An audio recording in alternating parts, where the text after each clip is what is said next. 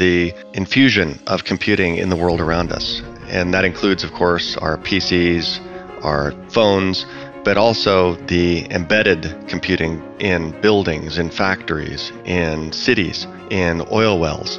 What we mean by setting that worldview is that we strive to provide a platform in Azure as the world's computer that is consistent across large scale public cloud data centers all the way to the smallest of IoT devices as much as possible. We focus on four primary pillars productivity, trust, hybrid, and intelligence. And with each one of these, we've got differentiated solutions. And the combination makes us truly differentiated.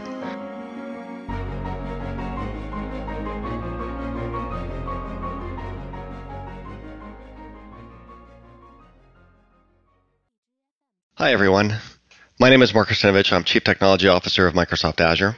What I'm going to spend with you today is uh, taking a look at Azure, which we consider the world's computer. Uh, where does the term world's computer come from? What does it mean? If we go back a couple years, Satya introduced Microsoft's worldview, Intelligent Cloud, Intelligent Edge, where we're looking beyond just large scale public cloud data centers to edge computing, the infusion of computing in the world around us. And that includes, of course, our PCs, our phones, but also the embedded computing in buildings, in factories, in cities, in oil wells. What we mean by setting that worldview is that we strive to provide a platform in Azure as the world's computer that is consistent across large scale public cloud data centers all the way to the smallest of IoT devices as much as possible. That consistency, including management, security, identity, monitoring, management, application models, and programming models. Before I talk more about how we're fulfilling that vision of Intelligent Cloud, Intelligent Edge, I'd like to spend a few minutes talking about the ways that Azure differentiates from other cloud providers. We focus on four primary pillars productivity, trust, hybrid, and intelligence. And with each one of these, we've got differentiated solutions. And the combination makes us truly differentiated. Let's spend just a minute or two on each one of these, where I'm going to highlight examples of how we differentiate. The first being productivity, where more and more productivity for enterprises means open source technologies, whether it's Linux at the foundation or leveraging an open source container orchestrator like Kubernetes. Azure's been focused on supporting open source for many years now, and we've got a portfolio of support for open source, including multiple Linux distributions from Canonical, Red Hat, SUSE, and more, all the way up to higher level frameworks and languages, including some uh, truly unique partnerships with open source community, like our partnership with Red Hat, where we jointly operate Azure Red Hat OpenShift, a Kubernetes service that's built on our own Kubernetes service, Azure Kubernetes Service or AKS, to Databricks, the company behind Spark, a popular framework for machine learning and data analytics, where we operate a service jointly with them, Azure, Microsoft Azure Databricks, where you get the best notebook and Spark experience on any public cloud. But Microsoft's focus on productivity also goes into tooling. Microsoft's been focused on tooling from its very birth as a company. And today, our support for tooling and development extends all the way from the development, from the programmer entering their code in an IDE with Visual Studio Code, the number one IDE on the planet now, fully open source. In fact, the number one most active open source project on the planet and now adopted by companies that were never even before interested in anything from Microsoft. To Azure DevOps, the world's number one CI CD platform as a service, the, which provides you the ability to create build pipelines, integration pipelines, as well as release pipelines.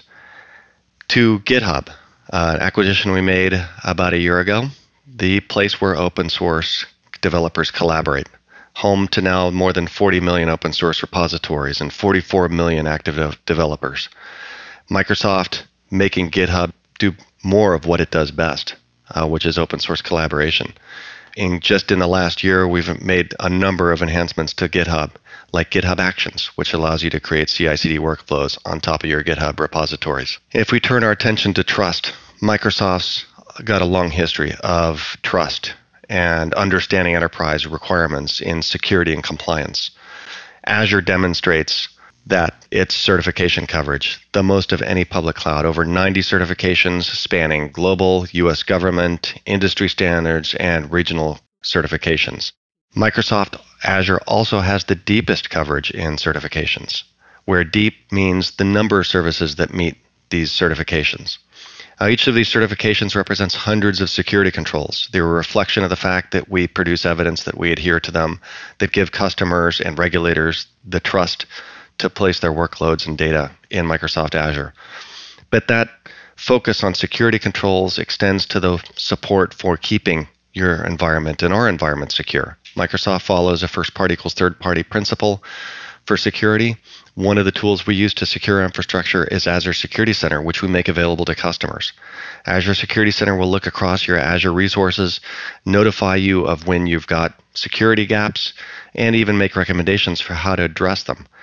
For many of them, you could address the recommendations right from in the Azure Security Center portal. For example, if you're missing just in time access control on your virtual machines, you can simply select the toggle to turn them on to your virtual machines and mitigate them immediately.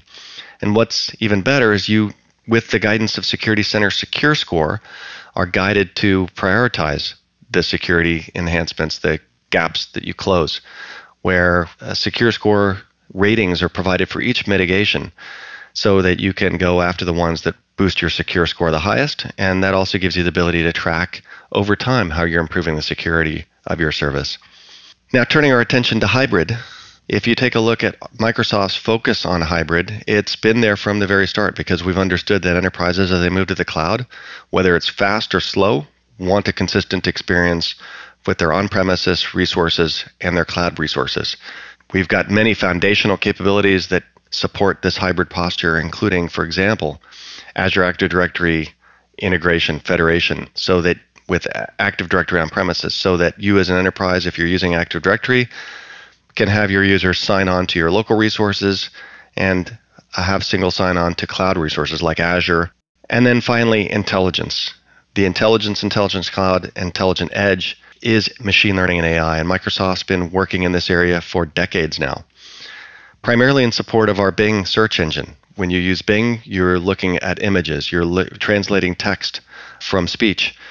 A lot of the breakthroughs that we have had in these areas are driven by our Microsoft research labs around the world, including in China. You can see our Chinese Shanghai and Beijing labs are responsible for some of the key breakthroughs that we've made on machine translation human parity, going from Chinese to English and Chinese and English to Chinese better than humans can do it. Those innovations flow into our cognitive services, our APIs produced that serve up these models. Now that I've gotten a little bit, uh, given you a little flavor for some of the differentiation, let's dive right into what's underneath the hood in Azure. So you can see that the cloud is rapidly evolving, and, and we're in the deepest wave of innovation that, that IT has seen ever because of this strong vertical integration from the software all the way down to the hardware. Now, speaking of hardware, the cloud starts with the data center hardware. And let's take a look at some of our data centers. First of all, Azure is a, a global cloud, truly the world's computer in the sense that we've got more and more regions, 58 and counting, uh, all around the world, multiple in China as we continue to expand.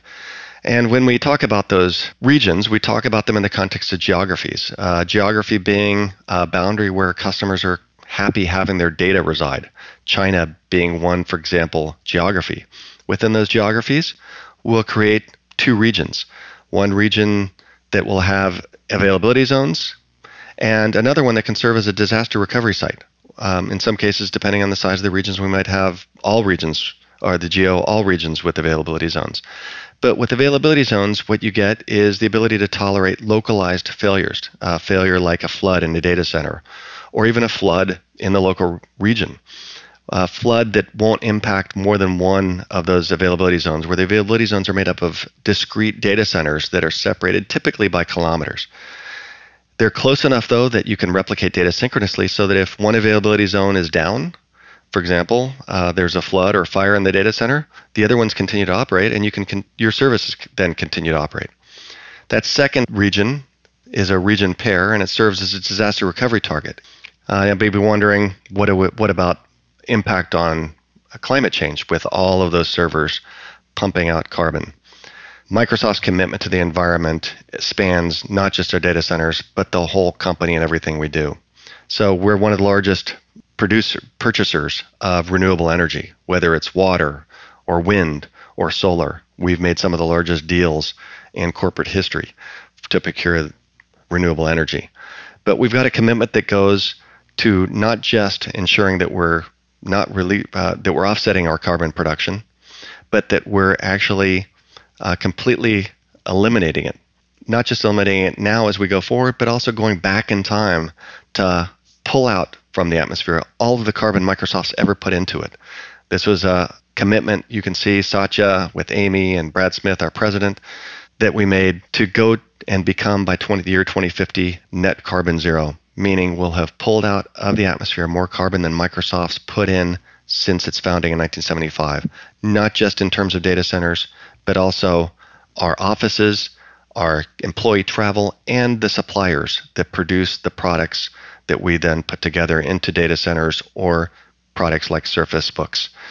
Now let's take a look at our servers. You can see that the Gen 6 servers that we're deploying in our mainstream fleet today, we expect to even be bringing and building larger servers because our customers are creating ever yet bigger SAP workload uh, deployments that they want to bring to the public cloud. One of the plays we're looking is to meet this trend of CPUs and GPUs, which are drawing ever increasing amounts of energy. These are technologies that we're working on and we expect to see in production in the not too distant future. Innovations that for an enterprise would be very difficult to go fund or deploy, but we're doing it in conjunction with the design of our servers, and so we can very quickly bring these technologies out and make them available. Now, let's take a look at Azure networking. And networking spans everything from the physical WAN to all of the software defined services like DDoS protection, VPN, virtual networks, firewalls, out to connections with the outside world, whether that's the edge or enterprise networks through ExpressRoute and Express uh, Route Direct, which support up to 100 gigabits bandwidth that goes directly from an enterprise network into Azure's network. And that network spans the world 130,000 kilometers of cabling, 160 edge sites, 500 network partners and growing. Network that we control our own from end to end. So when traffic uh, enters our network and goes out across the world to another region, it stays completely on our dark fiber. One of the innovations we're working on in the networking is making containers. We're also making innovations in making containers operate better, not just in networking, but also have higher performance. One of the challenges with large containers is that if you take a look inside of a container, they're made up of images, images that are that are layered on one of each, on top of each other. And before you can launch or start the code that's in a container, you need to load all those images. And if for a large container, that can take a long time. With uh, something called Project Teleport, we're making it so that those containers can start in a fraction of the time because instead of loading all of the containers, we just simply mount those images on file shares. And once they're mounted as file shares, we can start executing without having to pull all the data across from the servers.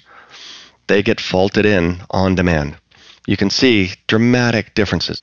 So that brings me to the conclusion of the talk. I hope you found this interesting. I hope it gave you some insight into Azure's differentiation, hybrid, trusted, productive, intelligent, as well as a look underneath the hood at our data center servers, compute network and storage, including some of the innovations that we've been working on. Uh, thanks very much, and I hope to see you on Azure.